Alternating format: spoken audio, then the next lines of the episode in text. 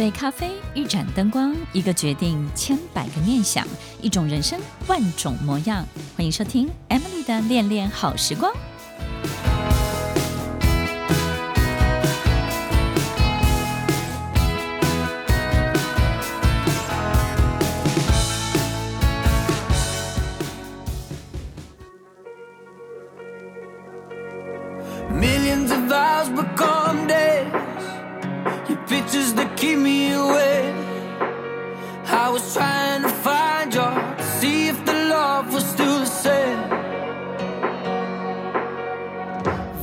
欢迎收听《恋恋好时光》，我是 Emily，在每周六晚间八点到十点，与您在空中共度美好的时光。小人不是我们的敌人，他是需要你的人。小人围绕在我们身边，是要透过我们抵达他想要去到的每一个地方。所以，当我们足够优秀，我们足够有专业的能力的时候，我们身边自然会围绕着这些需要我们的人。听众朋友，不遭人忌是庸才，对不对呢？如果当有一天我们真的担任了领导人，或者是呢被 promote 到一个非常好的位置的时候，也代表了我们的能力得到一定的肯定，对不对呢？但是呢，看到你的人呢，绝对不会只是赏识你的人或欣赏你的人，还有很多嫉妒你的人，甚至是非常多羡慕，然后又爱又恨的人。很多时候，其实我们围绕在身边的人，不会只有我们喜欢的，也有不喜欢我们的人。那有时候呢，我们就会在这个不喜欢我们的人的这个比例、这个群跟这个池塘里面呢，遇到一些我们没有办法面对的事情。好比可能这些人他会趁着你在发展的过程当中呢，去取得他想要取得的东西。那于是呢，你就非常想要去。摆脱掉他们，或是甩掉他们，但是你可能没有办法，因为他们就在你的身边，而且呢，他每天眼睛就盯着你，每次你一有发展，那他就有动作。所以呢，其实对于很多的领导人，围绕在身边的不喜欢你的人的这些我们所谓的小人，其实是相当困扰的。但是小人呢，其实不是我们的敌人，他是需要我们的人，是对我们有需求的人，一定是在他的人生当中很多事情没有办法透过他自己取得，所以呢，我们就好像一个很重要的工具，或是很重要的一个这个兔子洞，对不对？透过我们去取得他想要取得的东西。所以，其实当有一天你功成名就了，你有一定的成功的发展的时候，你身边一定会围绕着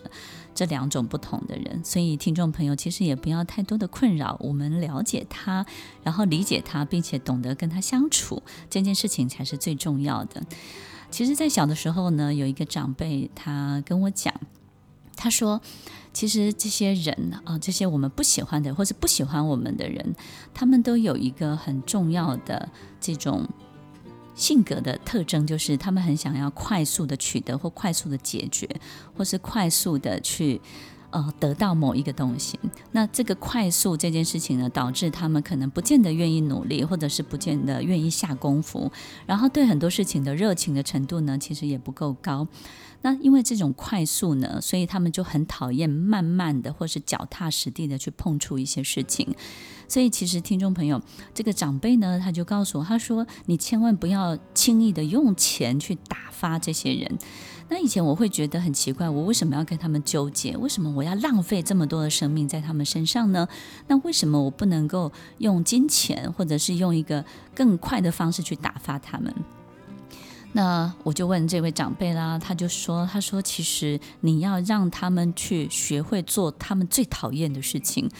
但有时候做最讨厌的事情，其实这这个过程其实对他们而言是相当痛苦的，他们也会很反抗，甚至呢会跟你有很多的这种对立或是撕裂，对不对？比如说你要求他一定要做到什么，但是其实明明你可以用一点钱打发他，结束这件事情。”但是我发现呢，这件事情在我人生当中的职涯，在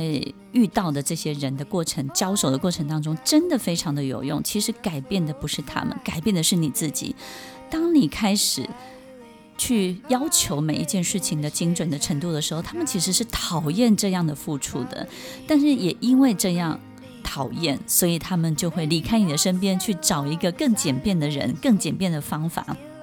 所以，听众朋友，首先我们要改变这个习惯哦，就是打发的习惯。当我们对很多事情的要求有一定的标准的时候，这些人其实就会远离我们，因为他们碰到的人跟做到的事情都是他们最讨厌的哦。让旁边的小人去做。去碰触他最讨厌的事情，其实改变的不是他们，也不是为了让他们变得更好，而是我们必须要训练自己，要求做每一件事情的时候都用这样的方式。那不喜欢这些事情的人，自然就会离得更远喽。小人不是敌人，小人是需要你的人，你提供什么，那个需要的人就会来找你哦。但凡在我们周围围绕的人。就是两种人，一种是物以类聚，这是跟我们很像的人，对不对？我相信所有听众朋友都非常的同意。那另外一种人呢，就是供需关系成立的人，也就是呢，其实我们提供了他们需要的东西，所以呢，也提供了他们合理存在在我们周围的一个必备的条件的环境。所以，听众朋友，其实有时候我们要改变的不是他的需求，我们要改变的是我们提供的东西。但是，如果你没有办法改变的时候，你就要告诉自己，你可能必须要比你现在认为的优秀还要再更优秀一点。小人像什么呢？小人像藤蔓，对不对呢？就像一棵大树，这个大树呢，在生长的过程当中。越健康的大树，长得越高的大树，它的藤蔓就会越多。因为这些藤蔓呢，它必须要攀高，但是攀高呢，藤蔓自己做不到，它必须要透过大树，它才能够攀高，它才能够见到阳光，它才能够生长得更好。所以呢，其实大树越高、越健康、越强壮，那藤蔓呢就会攀附的。就会越粘着度就会越高，所以听众朋友，其实有时候我们要去消除这个藤蔓，其实呢是不容易的，它就必须要攀附在我们身上，然后去他想去的地方，你说是不是呢？所以其实，在这种攀附的过程，你会觉得很累很累，但是其实。也强壮了你一个很重要的能力，就是你背负的能力。所以有时候我们会发现，其实在一个组织当中，有很多人，其实他就是攀附着你而成长。所以听众朋友，有时候我们会很想要删除或消除这些人，可是攀附着你成长的人，有时候是你很喜欢的人哦，有时候是你很想要栽培的。这个员工，或是你很想要栽培的爱将，但是你明明非常清楚，他可能是扶不起的阿斗，对不对呢？你很清楚他其实没有办法独立作业，你也很清楚他的能力跟实力在哪里，但是你非常愿意让他攀附。虽然有时候你会非常的辛苦，但你你愿意让他攀附，是因为你觉得你迟早有一天等到他独立而强壮吗？其实你也很清楚。那是等不到的，但是呢，愿意的过程当中，就是你也取得了你一定的成就感，对不对呢？所以其实藤蔓型的这个小人呢，他不见得是我们讨厌的人，有时候他就是需要我们帮助的人，需要帮忙的人。但是如果是真的小人，在攀附的过程当中呢，他不会攀附的永久。为什么呢？因为其实到了一定的高度之后，他就上不去了。再怎么样攀附，其实呢，你都不会感觉他可能有任何的这个机会可以扒附着你。所以听众朋友，你不要太担心，只要你足够优秀，足够的持续的往上生长，到一定高度之后，其实藤蔓它自然就会掉落了。那为什么会掉落呢？其实因为它的它的生长力，它的它生命力没有那么足，然后呢，它的养分也没有办法足以提供它可以爬到那么高的位置。也就是呢，先天的条件呢，在某一个高度之后呢，它就会被自然的过滤、自然的删除了。所以，听众朋友有一个很重要的关键，不知道各位有没有听到呢？如果你遇到藤蔓型的人，你就必须要够高。然后，如果这个藤蔓型的人也是你喜欢的人，然后也是你想要帮住的人够高，这件事情呢，也会赢得藤蔓对你的尊敬，你说是吗？那于是呢，就会变成一个比较好的互动，而不是指小人之间的这种羡慕跟嫉妒的敌对关系了。那另外一种呢，就是一种寄生的概念。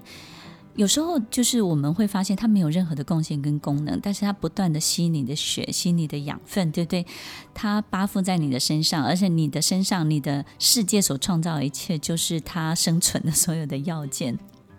但他不会提供任何的协助，他也没有任何的功能。但是这样的人呢，往往都会是我们的亲人，对不对呢？也就是呢，予取予求，但是他不会有任何的付出，中间你们之间互相也不会有任何交换的行为。那面对这样的寄生的这些小人，或是寄生的这些围绕在我们身边的人，你都会非常非常的耗损。所以，你有没有发现，你可能会花很多的时间的比例在处理他们的问题？好比他们衍生出来的情绪问题，他们衍生出来的很多的矛盾的问题，不管是亲人之间的经济的问题、财务的问题，或者是很多行为上面的这些问题，你要不断不断的提供给他们养分。所以，听众朋友，如果我们身边围绕着这样寄生的人，你一定要记得，你一定要挪转、移转你的注意力的比例。也就是，其实你最重要的事情不是在解决他们的问题，你最重要的事情还是生长你自己。永远要记得这样的事情。如果他们在你身上是摆摆脱不掉的，或者是说每一隔一阵子他就会附着在你身上，那你最重要的还是在你自己的发展。当我们花太多的时间在解决他们的很多问题的时候，他就会觉得他可以左右你，他可以掌握你，甚至呢，他可以主导你。那你就会不只是耗损，而且甚至你会被他剥夺了属于你应有的人生喽。如果我们身边聚集的不是跟我们相像的人，不是物以类聚的人，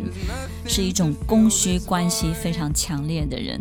听众朋友，你要记得，你要改变的不是他的需求，改变的是你提供的所有的一切，不管是藤蔓或是寄生虫，你永远要记得把注意力放在自己的身上，好好的发展我们自己，这才是真正的王道。不管是藤蔓或是寄生的小人，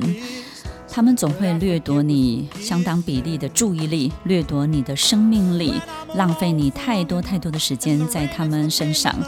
所以，听众朋友要记得，你的人生的成就不是在搞定他们，你人生最大最大的目标其实是在发展你自己哦。今天分享的小人呢，其实很多的心理学的书或者是。领导学的书都告诉我们，其实呢，不要把他们看作是小人，对不对？那有时候可能是部分我们自己的投射，但是明明就是有很多这么鲜明的角色围绕在我们的身边。好啦，那不管是不是我们自己心里的投射，我们总要好好的对抗自己吧，对不对？如果他是我们心里面的小小的这个小人投射出来在我们周围，于是呢，我们就接近他，然后吸引到这些人来到我们身边。那我们就学会好好跟自己这个比较黑暗的部分，这个比较黑洞的部分，好好的跟他相处。还有一种小人呢，就是他会在你的发展的不管每一个事情，或者是你手上的业务当中呢，他会。紧紧的跟随，这个紧紧的跟随呢，在一开始呢，它是一个很重要的这种随从，或者是说你会感觉他，哎，他只是个小角色。但是呢，在跟随的过程当中，你会发现他参与了很多的事情，对不对呢？还有另外一个现象呢，就是本来跟他无关的，但是他中途呢，他就突然之间就 join 了，就加入了。或是呢，他找到一个缝隙，然后呢，不知道为什么他就钻进来了。所以其实很多的领导人都会遇到一个状况，就是我们在计划一个呃比较大的一个计划在进行的时候，或者是一个工作计划正在发展的过程当中呢，其实有一些莫名其妙的人，他突然就跑进来了。那我们就会觉得很奇怪，为什么这个东西跟你有关吗？或者这个东西怎么会？呃，会牵扯到你呢？你会为什么会 involve 到这边来？一开始我们可能会有一些好奇，但是呢，他们都会表现得非常的热心啦。也就是呢，必须要透过热心，必须要透过热情的参与呢，去强调它存在的必要性，对不对？然后呢，这个我们经常说这个 join 的方式就是稀里哗啦就进来了，稀里哗啦一阵子。所以听众朋友，有时候呢，我们比较没有注意到这件事情的时候，哎，这些人他就会在我们的身边了。那他们的目的是什么呢？其实他就是把我们呢当成是一个工具，当成是一个什么交通工具，当成是一个载体。也就是呢，其实很多的这个候鸟不是都会飞到南方过冬吗？但其实候鸟上面呢也会有一些小小的这个生物。那这些生物呢，因为它自己没有办法。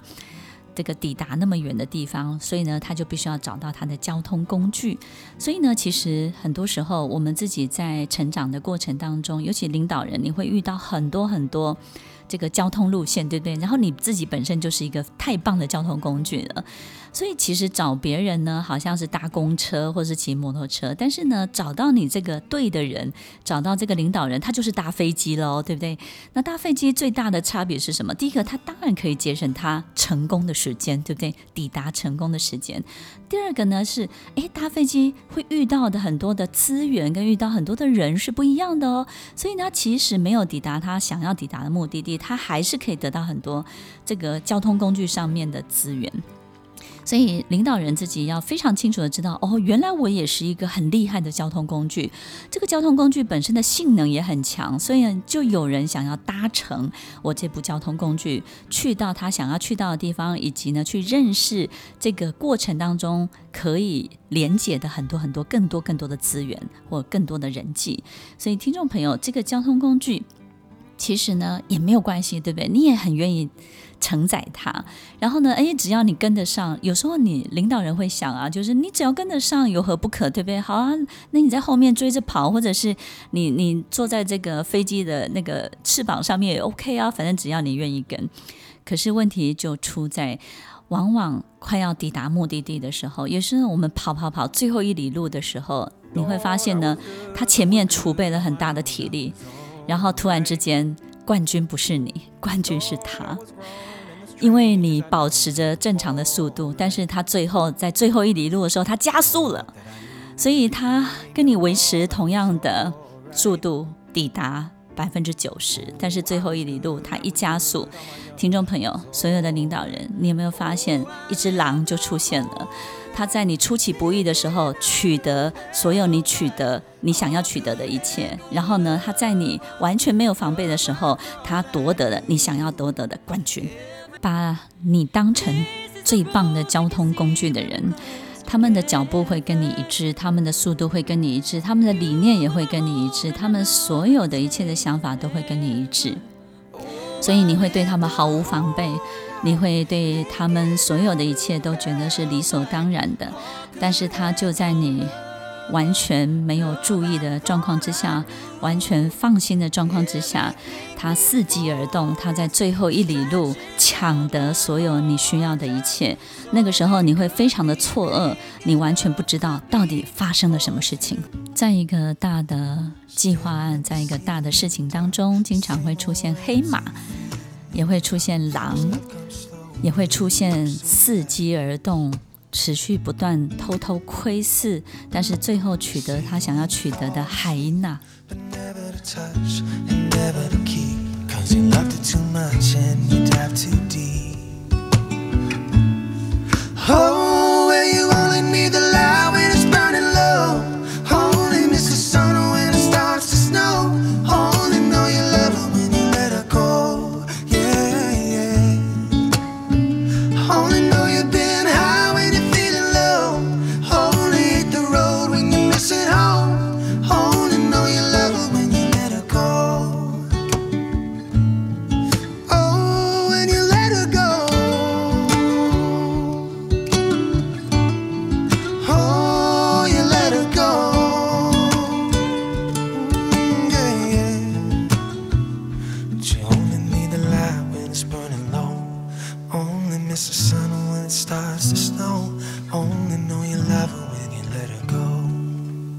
在非洲呢，有一种动物叫海因娜，它其实很像狼。那海因娜呢，其实它不打猎，也不狩猎，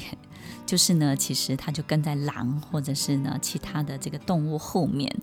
它做什么呢？它就是在整个打斗的过程，就主战场已经主要的这个战局已经结束之后呢，它就会伺机而动，去得到取得它想要得到的食物。然后呢，于是它就会非常的。懂得什么时候是机会，然后懂得什么时候是最佳的 timing 时间点，或是呢，他懂得跟随在什么人的背后，谁的背后。那其实，其实，在整个市场，在这个组织的领导学里面呢，其实海娜的这种角色呢是非常非常多的。不管是一个呃，公司在 IPO 的过程当中，或者是一家公司，他可能领导人在一个新的转变的时候，就是呢，它的它的转型或是业务呢，在跳跃型的扩大的这个时间点当中呢，这种海因娜的这种角色呢，它就会出现，就是我们刚刚讲的，它会承载着你这个最佳的工具。所以呢，其实有时候一家中小企业呢，其实已经快要撑不下去了的时候呢，有时候就会出现像这样的角色去收购这个中小企业，因为他知道这个中小企业呢，可能是到百分之九十九的最佳实力跟最佳状态，可是他已经在资金当中呢断裂了，他撑不过去的时候，他会找到一个这种最佳的时间点去取得，然后呢去收购像这样的一个公司。所以听众朋友，其实像这样的人呢，其实会在我们很不经意的时候，他就窜出来，甚至呢，他他在你完全很理所当然的状况之下呢，他就下手了。所以，听众朋友，其实这个更提醒所有的领导人，你要更战战兢兢，对不对呢？其实。有时候的失手，你的失手都是失手在最后一里路，失手在最后一个步骤，失手在那个最佳的排名，你已经觉得非常有把握了，但是你经常会输给海伊娜的角色。所以，听众朋友，不管是领导人或是老板，我们都要特别特别的小心，像这样的角色。那这个也提醒我们要战战兢兢到最后，对不对？甚至要提高到所有的注意力要越来越高，直到最后的那一刻。甚至超过最后那一刻，有很多人都会跟我说：“老师，我 interview 完了，那我工作结束了。”我说错，当你离开这个面试的现场，这个所有的评审、所有的考量、所有的讨论才正要开始。有时候我们会觉得最后一刻是最后一刻的终点，其实不是。所以，听众朋友，也许我们必须要把战线要拉到什么？不是百分之百，要拉到百分之二十、百分之五十，透过。拉长这个战线，我们就会避免掉这些人的出现以及这些人的干扰。那最后呢，还是要提醒大家，其实呢，小人呢不会只是藤蔓啦、寄生啊，或是载体这种交通工具，趁着我们的这种优势，其实还有一种就是分身，因为分身是最快的，模仿是最快的，对不对呢？在我们身边有很多的 copycat。模仿猫，它透过模仿我们的方式呢，成为某个部分的代言，从成为某个部分的发言者的角色。那这种山寨的好处是非常非常多的，因为透过山寨这件事情呢，仿佛它等于你，你等于它。我觉得优秀的领导人身边呢，一定都会出现这些 copycat 这些复制猫。那么山寨的好处呢，是。我最后只要模仿你最佳的状态就好了。其实这个过程当中呢，我就不用参与了，对不对呢？所以他其实也不会 join 你的生活，他就在你一个可能遥不可及或者是不会碰触的领域里面，在做所有你同样的事情。所以他可能是同行，他也可能是跟你有同样的位阶，他可能也是跨部门，或者是呢，他可能是你在这个市场里面呢，可能。同样跟你的竞争对手，有时候对手他不会跟你竞争，但是对手他会模仿你，他采取的不是竞争的策略，他采取的是模仿的策略。所以听众朋友，那遇到这种复制模仿怎么办呢？凡是你做的什么，他就学，对不对呢？凡是呢你发展的什么，他就跟。诶，凡是你做什么，他就做什么。我们有时候没有办法去停止这样的人的行为，所以最重要的这种紧追不舍，你是没有办法去停止这样的状态的。那遇到这种紧追不舍的模仿者的时候，你唯有追求你的卓越再卓越，唯有追求你的独特再独特。因为跑在最前面的人是非常非常辛苦的，然后当这个第二顺位的模仿者是最简单的，你说是不是呢？那但是第二顺位的模仿者呢，其实他尝不到人生，我觉得最美丽的果实。有时候最美丽的果实不是成功，也不是赚得多少的钱。有时候最美丽的果实是第一时间你开发了这件事情，是你第一次见到了从来没有见过的美丽的景象。最美的果实是像登山者，当你在最前面的时候，你遇到了，你感受到了，你呼吸到了，你所见到所有的一切。都会是最美丽的，因为都是第一次。所以，听众朋友，有时候成功，有时候不见得就是我们定义的财务，或者是经济，或者是我们所取得的一切，有时候呢是一个无可取代的经历，无可取代的风景。你说是不是呢？欢迎收听《恋恋好时光》，希望大家在今天节目当中有一些小小的感受，小小的体会。我是 Emily，拜拜。you're in my bed.